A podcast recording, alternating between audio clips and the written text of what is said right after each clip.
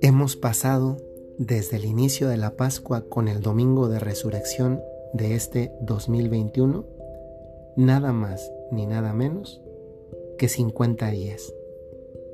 Ya son 50 días, casi dos meses desde que celebramos el domingo de resurrección.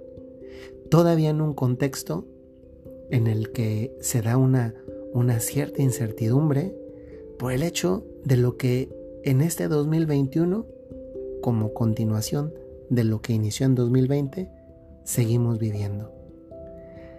Pentecostés, que es la solemnidad con la que enfatizamos este domingo, domingo 23 de mayo del año 2021, es el colofón y el coronamiento de la Pascua.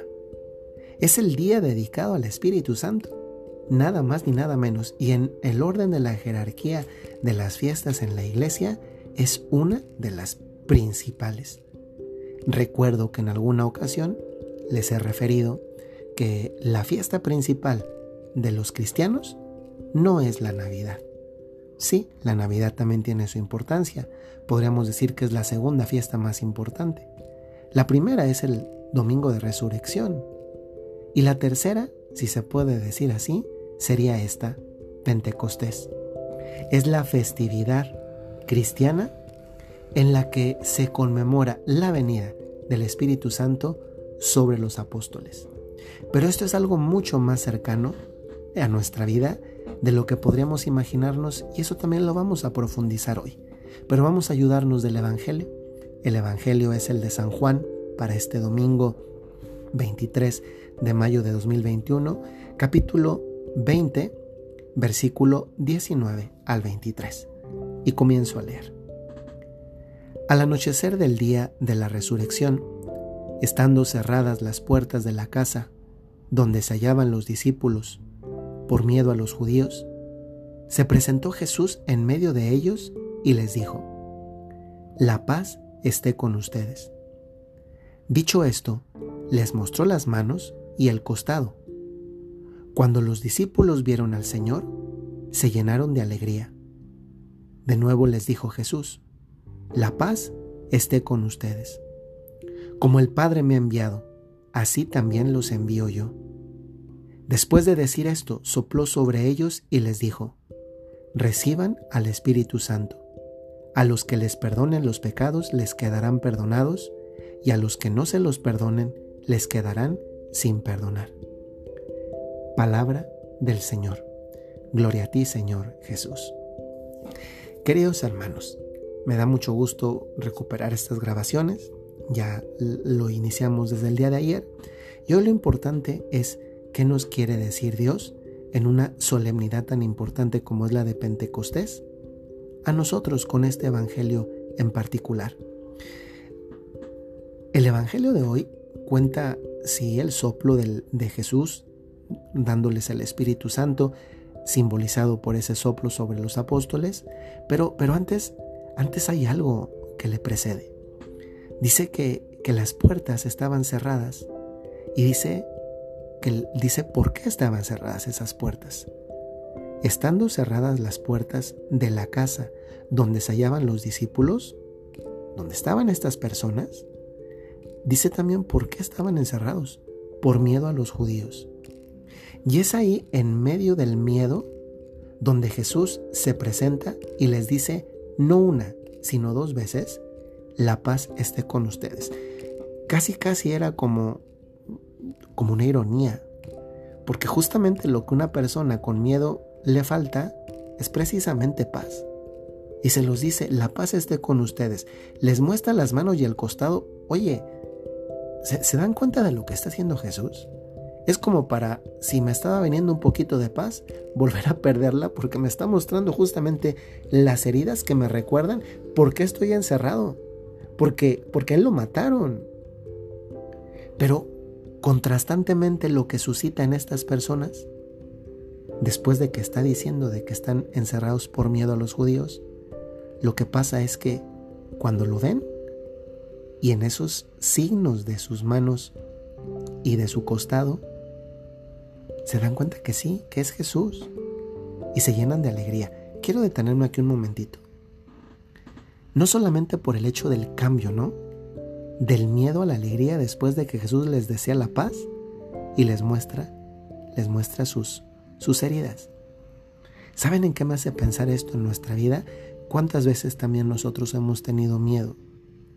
¿Y cuántas veces Jesús, en medio de nuestro miedo, no se muestra como un Dios portentoso, maravilloso, que todo lo puede, aunque así es, todo lo puede, sino que se presenta y se pone a nuestro lado como alguien también frágil, como alguien también herido.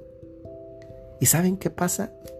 Que, que eso no nos soluciona un problema, pero nos hace sentir, número uno, acompañados y luego con una solidaridad de parte de Dios en aquello que estamos viviendo. ¿Cuáles han sido esos miedos que has tenido en los que Dios se ha solidarizado contigo? ¿Cuáles han sido tus heridas que te dan miedo? En las cuales Jesús también se vuelve solidario contigo, mostrándote también las heridas que Él lleva por amor a nosotros. Decía San Agustín, si no queremos sufrir, no amemos. Pero si no amamos, ¿para qué estamos aquí? Cualquier persona que ama se convierte en una persona vulnerable, susceptible y por tanto capaz de una herida en su vida. Pero después de esto, del contraste, del paso del miedo a la alegría, Jesús les dice otra vez, la paz esté con ustedes. Primero les desea la paz cuando tienen miedo. Ahora les desea paz cuando tienen alegría. Porque también la alegría nos puede hacer perder de vista que nos falta paz. Y se las vuelve a desear. Y apenas se dé ese binomio de alegría y paz, que es lo que yo también les deseo a ustedes y que nunca nos debemos de cansar de pedir, alegría y paz, Jesús les da una misión. Yo los envío. Como el Padre me ha enviado a mí, también yo los envío a ustedes. Es decir, les está diciendo, ya tienen paz y la alegría. La alegría posiblemente la vuelven a perder, como nos pasa también a nosotros, pero la paz es así. Si viene de Dios, no hay que perderla. Y por tanto, si no queremos perderla, también hay que cuidarla. Pero dice, ahora que ya tienen paz, órale. Si están encerrados, se me van fuera. Yo los envío. Y sabiendo Jesús que esas personas, por mucho que Él los enviara, necesitaban una fuerza especial, si se puede decir así, una fuerza divina, entonces sopla sobre ellos el Espíritu Santo y les dice, reciban el Espíritu Santo. Y después les pone una misión muy concreta que es la de perdonar los pecados.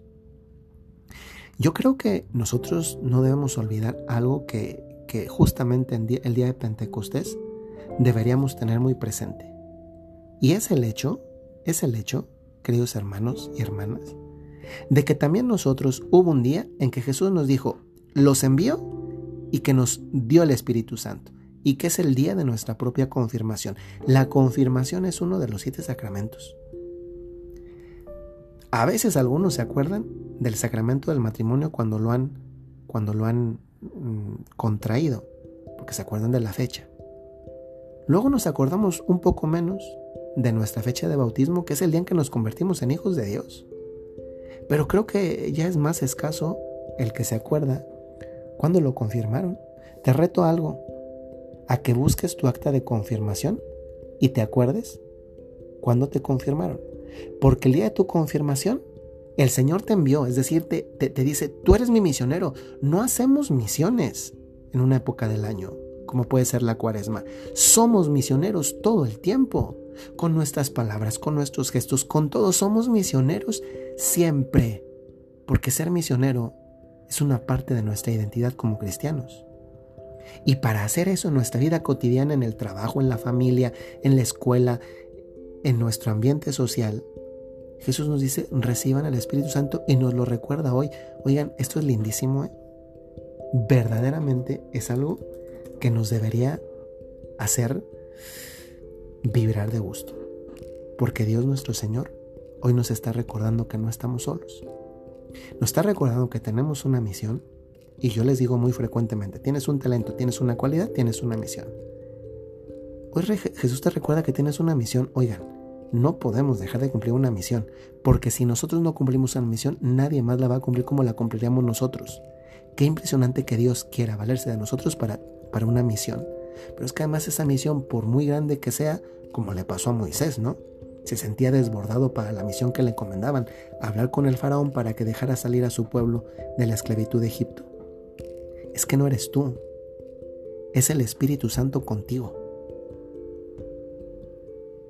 ¿Cuántas cosas estamos llamados a hacer con la fuerza del Espíritu Santo?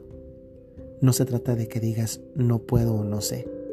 Se trata de que digas todo lo puedo con Cristo que me fortalece. Con este Cristo que me dio el Espíritu Santo para ir a comerme y conquistar el mundo para Él. Que el Señor les bendiga y nos haga recordar esto. Somos enviados. No hacemos misiones, somos misioneros. Soy el Padre Jorge Enrique Mújica y les mando un saludo muy cordial. Hasta luego.